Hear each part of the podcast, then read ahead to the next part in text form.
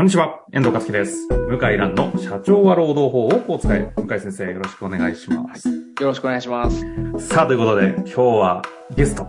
いお二人ね、お招きして、はい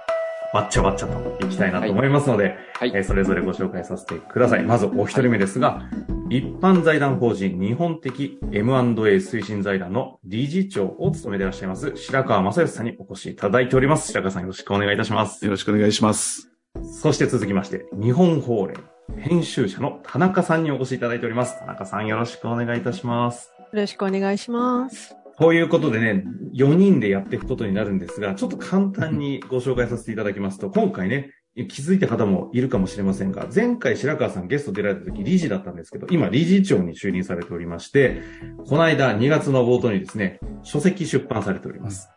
第三者承継の教科書、中小企業の新しい選択肢と。いうことで、実はこの本ですね、え担当の田中さん編集者はですね、向井先生と白川さんの共通の担当編集ということで、人間関係ややこしいんですけれども、なぜこの本を出したかっていうのをね、向井先生の番組であえて田中さんにも喋っていただきたいということで、この面々でお送りしたいと思います。改めてよろしくお願いいたします。お願いします。よろしくお願いします。ということで、ちょっと白川さん、まずこの書籍をね、出された背景を改めて、なるほどご説明いただけますかね？あの、人数も多いんでできるだけ手短にっていうことなんだと思いますけど、あの、基本的には今、あの、中小企業の第三者承継っていうのがすごく増えてきてますっていうのも多分、あの、聞いていただいている方はよくご存知だったと思います。で、えー M&A 自体はすごく歴史が実は浅くて、まあ大きな会社っていうのはたくさんまあ海外とかも含めてあるんですけど、特にあの小さな会社の M&A っていうのは、あの、ほとんどまあ最近になって話題がこう沸騰してるような感じなので、あんまりどういうふうに、あの、どういう注意点があってとか、どういうところが問題になるのかみたいなことがあまりこう明確に定義されないまま、あの、もうとにかく実務だけが後継者がいない会社が多いんで進んでるっていうような背景があるんですね。そうすると、同時にトラブルとかもものすごく多くて、法整備とかもまあ、そういう意味では、あの、業法とか資格とかないっていうのは、たくさんいつもあの、僕もお話ししてるところなんですけど、うんうんそういう背景もあって、トラブルがたくさん起こっちゃうと。で、これを防止するには、当然そこに関わる人、特に企業経営者はもちろん、事業の皆さんがある程度基礎的なことを知っておいていただくことで、相当数のトラブルが防止できるんじゃないかというようなところもあって、あの、書籍に、あの、全体の体系であるとか、どんなところに注意したらいいのかみたいなのを今回まとめさせていただいたというのが、あの、まあ、それをできるだけ広く多くの方に知ってほしいということで、あの、出させていただいたというのが経緯ですね。はい。中小企業のその事業承継、第三者承継をしていこうとするときに、まず全体像を把握するときにいいよねというようなね、ところだったと思うんですけど、向井先生、今回あの、実はこの企画、田中さんをですね、編集者、田中さんを引っ張り出した企画は実は向井先生の発案でして、はい。出ていただきたいということだったんですけど、はいこのあたりちょっとお話しいただけませんかね？あのですね、結構あの、編集者が、あポッドキャストに出るっていうのは増えてきていまして、えー例えば記者、あ、編集者は記者とかですね、あの、朝日新聞とか、読売新聞のポッドキャストとかも、報道記者、新聞記者の方が出てですね、で記事とか取材を解説したりしてて、すごく面白いって、あの、こう、ニュースの対象者じゃない視点で解説ができて、とても面白いので、だ本も著者のいいところとか、著著者の伝えたいところと著者の売りというか、こう特徴っていうのは自分でわからないところがあって、自分であんま伝えきれないところが僕もあるので、こういうポッドキャストでも、やはりあの、編集者の方が出て別の角度から解説していただくといいんじゃないかなと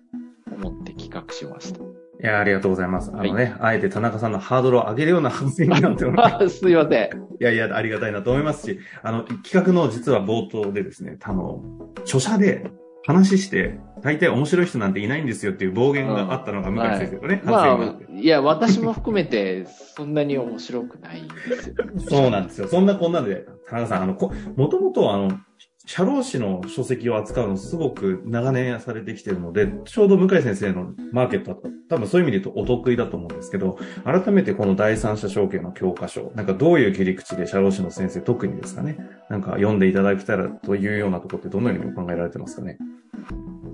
そうですね。やっぱりまだ、あのー不安に思ってる。興味はあるんだけど、関わっていいのかなとか、あの、ドキドキしてる人が多い分野だと思うんですね。この M&A とか第三者承継って。うんうんで、やっぱり社労士さんってその会社からこう、いろいろ業務を受ける立場でもあるので、その、社労士さんから多分社長さんに、この先どう考えてますかみたいなことって、多分聞く機会もすごくその、聞きにくいテーマっていうところだと思うんで、うんあの、本当にこう、敷居を高く感じてる方が多いと思うんですけど、うんと、これからやっぱりどうしたって増えていくと思うんです。あの、一代目でオーナー企業とを起こされた社長さんのリタイアっていうのが。で、そういう方をその支援している社労さんにとっては、あの、次世代につないでいかないと、その顧問先が減ってっちゃうっていう、切実なところでもありますので、あの、企業をその残す方法っていうのが、あの、親族内承継が、まあ、あの、円満な形なのかもしれないですけど、それ以外の可能性もこれからは多分にあるっていうところで、あの、興味を持っていただきたいですし、で、労働事件とかと同じように、あの、すごくその、今回の本担当させていただいて思ったのが、やっぱりその、お互いのその経営者さん同士のその気持ちが、あの、マッチするかとかしないかとか、でそれが本当ちょっとすれ違っちゃうと、もう、うん。あの、取り返しがつかなくなっちゃうとか、そういうその経営者さんの気持ちに寄り添う、あの、ことがすごく必要な、あの、話なんだなっていうところで、その、ロームトラブルとかと同じような、あの、人に寄り添うところが求められる実務だなと思ったので、まあ、そういうふうに、社労士さんのあの、普段扱っていらっしゃる事件との親和性も高いと思いますので、うんうん。あの、ぜひその資格、なんだろう、敷居を感じずにですね、あの、この本を通じて、その全体的にプレイヤーがどういう動きをするのかとか、あの、どういうその関わり方ができるのかとか、あの、まず、あの、第一冊目読んでもらう本として、あの、手に取っていただければと思っています。いや、まさにちょっと一番いただきたいお話をいただいたんですけども、あの、白川さん、あの、今、活動されているね、日本的 M&A 推進財団の活動自体も、はい。新しく、もともとはやっぱりその税務分野の得意だったりする税理士の先生が中心でね、700人とか集まってましたけど、ここに来て、社労士の先生たちが、ええ私知ってる時5人とかだった気がするんですけど、ええ気づけば2、3数ヶ月で2、3 20人とかええですか、そうですね。はいこの。辺の動きもぜひね、ちょっとシェアしていただきたいなと。そうなんですよ。あの、小さな会社のトラブルって、あの、基本的には僕らのあの、M&A 財団の取り組みは、あの、税理士の先生が中心になっているので、税務財務に関しては、まあ、ある程度こう、最初からサポートが入っている前提っていうのが多いんですけど、ロームっていうのは、やっぱり小さな会社になればなるほど、あんまりこう、なんていうか、社労士の先生にしっかり見てもらってますとかいうケースが少なくて、で、そういうところになると、あの、まあ、残業代の問題とか、まあ、いろいろ、労災の問題とか、ま、就業規則もろもろ含めて、割とその現行法に、あの、いろんなこう、法改正が多い中で対応できていないとかいうケースも非常に多くて、そういう意味では、あの、ロームトラブルの方が小さな会社であればあるほど心配っていうような、あの、今、そういう認識は強くなってきてるので、ただ、うんあそれでもやっぱり小さな会社だと、社労士さんとの接点がないので、社長自身がそのリスクに気づけていないっていうようなこともすごく多いんですよね。うん、うん、うん。なので、ここをなんとかこうしていかないと、本当にさ、いざ、あの、第三者承継しようってなった時に、あの、いや、この状況じゃできないよっていうような話になったり、あの、最終的な価格評価をどうするかっていう時にリスクの方が大きく出てきてしまうとか、いうようなことになりかねないので、本当は先手先手で、あの、そういう小さな会社でも、社労士の先生にしっかり見ておいてもらった方がいいっていうような話になっていて、それであの、財団に所属していただいている社労士の先生が今、部会を作ってもらって、どうすればもう少しこう、うまく中小零細企業に社労士として関与できるのかっていったような研究を今しているっていうような、そんな状況になってますね。もう相当数の第三者承継を手掛けられてるとは思う、おてね、ご支援されてると思うんですけど、ロームという分野において、なんか結構具体的に、まあ言える範囲ではあると思うんですけど、その、そこをうまく抑えきれてなかったことによって、全然ダメになっちゃったみたいなケースとかってあったりするもんですか？いやいや、多分、あの、多分、向井先生の方が詳しいかもしれないですけど、あの、めちゃめちゃありますよね。あの、未払い残業代はもちろん今、今後ね、5年訴求できるとかいう話にもなってきますし、それから、あの、労災事故でちゃんとその、対応してなくって、その後、あの、買った会社がその後、その問題が再度再燃してしまう可能性があるとか、社保自体を、そもそも、社会保険料自体を、あの、基本給でしか計算してなくって、あーなるほど。うん、買った会社が、いやいや、これ困るんだけどって、あうん。しかも社員さんそれやっちゃうと手取り減るから、みたいな話ですごい困これった。話はリアルで。すね。ええがかなりそういうロームと、ローム系のトラブルは多いですよ。これはリアルだな。えうなりを上げてた向井先生、ちょっとそのあたりどうですか？いやいや、あの、社会保険料を、まあ、半分ごまかしてるみたいな事例は、昔からあって、未だにやっぱりそういうことをやってる会社があってですねえ。で、買う、あの、まあ、社員、古くからいる社員の人ばっかりだと、何も問題起きないんですけど、外部からこうやって買う人が出ると、なんだこれってなって、そうですね。この穴埋めしろと自腹で切れと、そういう風になるんで、うん。会社売れたとしてもその金額が事実上目減りしちゃうんですね。まあ自業自得なんですけど、それと、あとその年金が減った状態になってるので、将来問題が起きたら、売り主が払えとか、ね、そういうのを書かせたりしますね。向井先生、最近、ちょっと話、ちょ若干それるかもしれないんですけど、なんかはいはい MA の話が最近ちょっとちらほら増え始めてるっていうね。そうですね。うちの事務所にも結構来るようになって、中国人投資家の方と、あと証券会社、証券会社ですね。えーだから、あの、本当に、うちの事務所も一言じゃないっていうか、うん。はい、仕事として増えてきましたね。なんか番組前に、あの、白川さんの方にゲスト出てもらって以降ぐらいから MA の話がちらほら違いましてねはい。まあ関係あるかどうかわからないんですよ。はい、わかんないんですけど。あの、MA マーケットって意味で言うと、今回、まあ、MA マーケット、第三者証券マーケットどう言っていいかわかりませんが、白川さんとしてもね、動き見ていく中で、今年入ってやたら件数増え出してるっていうのは、おっしゃってたじゃないですか本当。そうなんですよ。あの、件数増えてるっていうのも、もうな、なんで増えてるかっていう話とかももうたくさんあるんですけど、やっぱりこう、マスコミとか、あの、特にですね、あの、経営、経営、聞いていただいている経営者の方はご自身のことだと思うんですけど、あの、事業の方で、あの、顧問先とかの社長に、あの、お宅を買いますっていう DM 来てませんかって聞いたら、今めちゃくちゃ来てるって、ほとんど口を揃えて言うんですよね。ああ、すごい。うん。だから、お宅の会社を買いたい会社がいますって言ってね。あの、いないんだけど、とにかくはもう、やたらめったら DM ないんだけど。うん。だって、うちにも送ってくるんだもん。だ適当に送ってるっていうことがもう、絶対間違いないと思うんだけど。それすごいですよね。や MA 推進財団に対して、ええ売りませんかって、ね。うん。あ、それはさすがに財団にじゃないですけあど、うちのああののグループ会社のね、ねはいうん株式会社の方に。いや、そのぐらい、こう、なんていうか、こう、認認知度自体はこう上がってきてるのは間違いないんですね。なので、相談してみようっていうような動きが増えてきてるっていう、そういう背景なんだろうと思うんですけど。そんな流れでですよ。あ、これ、業界として田中さんすごい言いにくいのかなわからないなというところ、ちょっと踏み込んで聞きたいんですけど、MA の書籍とか、第三者証券の書籍ってすごく業界的に売れないっていう話をいろんなところで方々から聞くんですけど、なんかな、なんでって話も変ですけど、このあたりは編集者としてはどう見られてるんですか？うんさっきのお話とやっぱりちょっと重なるんですけど、やあくまでその経営者さんがどうしたいかっていうところですよね。で、やっぱり経営者さんにとって本当にこう何十年とご自分が育ててこられた会社をうん。その自分の手から離すみたいで、やっぱりそれをこう考えたくないのかなとか、うん、なんかそれでこう、経営者さんは見て見ぬふりをしてる。あの、今回の本のその冒頭からもそういうふうに始まりますけど、あの、そういうテーマだし、で、関与してるその事業者さんも多分、社長これ手つけないとまずいですよっていうふうに多分正面切って言えるテーマでは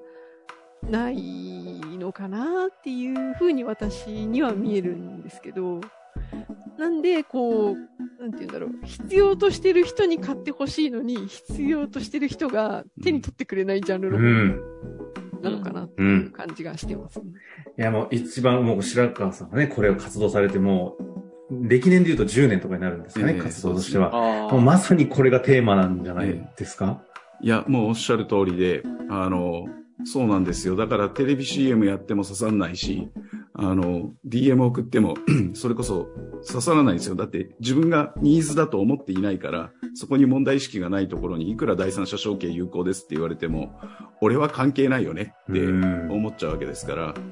だってね、あの、僕の方番組の方でも紹介したかもしれないですけど、80代の経営者の過半数が自分の事業承継時期は3年超先だって答えちゃうんですからね。うん。これはね、承継問題解決しないんですよ。だから、やっぱりこう、そばにいる資料の先生が、社長もちょっと考えなきゃやばいってって言ってあげないといけないんですよね。だから、本屋さんに本が並んでても売れないですよね。あ思います田中さんのおっしゃる通りなんだと思いますね。かない。だからまあ、事業者向けとか力入れないと届かないですよね。そうですね。本当にそこの本の意義がそこにありますよね。しだから修行の方にとってほしいんですけど、さっき田中さんがまさにおっしゃってくださった通りで、修行の方も MA アレルギーあるっていうこの実態もまたハードルが活動されてやっぱ高いですよね。ええそうですね。本当そう思います。いや、でも、やるしかないんですけどね、本当ね。待ったなしなんで、え127万社の後継者部族企業が存在しているという中において。いやー、そうですよね。あの、向井先生、どうですか？その、多くの社労士の先生方を、うんご支援というよりも連携している立場としていながら、はいはい。はいこの活動であったり、この書籍、そしてその第三者承継 M&A というものに修行たちがどうやって関わっていくのかという点においては。もう、いやおうなしに巻き込まれちゃう。巻き込まれるってのはちょっと、言葉適切じゃないかもしれない。いやおうなしに相談を受けるんじゃないですかね。これから、どうしえたらいい？そうだと思うんですよね先生、だから、えあの、この前も向井先生もおっしゃってたように、あの、基礎的なことを知ってないと相談された時に、あの、あ、私手伝いますよって言えないし、うん知ってる人を紹介できますよっていうのが言える状態かどうかっていうのはすごい大事じゃないそうでか。ですすね。そうですうんね。それがやっぱできないと他に行っちゃって、うんうん。で、場合によってはもう仕事を、本業の仕事にも差し支えが出る。ええありえますね。そうですよね。えだある意味、ローム DD とかもなんか、ややれるチャンスがあるならガンガンやっとくと、あの、うん買い手企業っていうのは伸びようとしてる企業なので、はい縁を作るなら、やっぱりそういう企業とたくさん縁を作っていく方がいいと思うんですよね。今後のためにもですね。そうですね。今って現状、ローム DD とかをやらなきゃいけなくなったシーンにおいて動こうとすると、現実どうみんな動くんですか？ググるんですか？ローム DD、なんか富山県とかそういう 発想になってくるんですか？どうなんだろう？どういう経緯で仕事が来てんのかは、私はあの、いつも業務提携してる弁護士のア先生パートなんでね、やっぱり。そうですね。あとは、うちの中国立志の先生と知り合いのつてですね。はい。一つ手で来るんじゃないですかね。やっぱり。なるほどね。そうなると、やっぱりこういう修行の先生向けのネットワークってのは大事うんになりますよね。うん。改めてね、白川さんがそういう意味で修行ネットワークをこの7年、8年間かも作ってきた背景があるんでね、そういうところに参加するというのが一番早いのかもしれませんよね。はい。なるほどですね。あの、実際、今回書籍をね、第三者承継の教科書を出されていくんで、あの、どっかのタイミングでね、向井先生と白川さんとか対談していこうみたいな話はね、ちょっとしていきたいなとは思っておるんですけれども、田中さん、あの、この本なんですけど、今までいろんな本手掛けられてきたとは思うんですが、な、なんだろうな、このあえて編集者から見るこの本の色合い、特性とかっていうのって、最後にリスナーの方に何かありませんかね？うちでやる本ってやっぱり実務書なので、あの、書き手からはその誰に読んでほしいっていうのはすごくはっきりしてるんですよね。で、うんうんうん。その、困ってる人がいることも知ってるから、あの、こうすればいいんだよっていうことを届けたいっていうふうに、あの、向井先生の本も多分、あの、私が去年出す、あの、担当させていただいたオールブ IQ の本なんかもまさしく、あそうですね。あの、運送業の経営者さんが、そうですうんよ。困ってるテーマに、こう、本当にすごいニッチな視点から、こう、ギュッとさ刺し、刺しにいってる本で、で、今回のその白川さんのご本っていうのも、やっぱりその、127万社っていう会社がとにかくもう存続の危機にあるぐらいで、あの、経営者さんも困ってるはずだし、支援する側の事業者も困ってるはずなんだけど、あの、情報が届いてないっていうところからそのご本書かれてるので、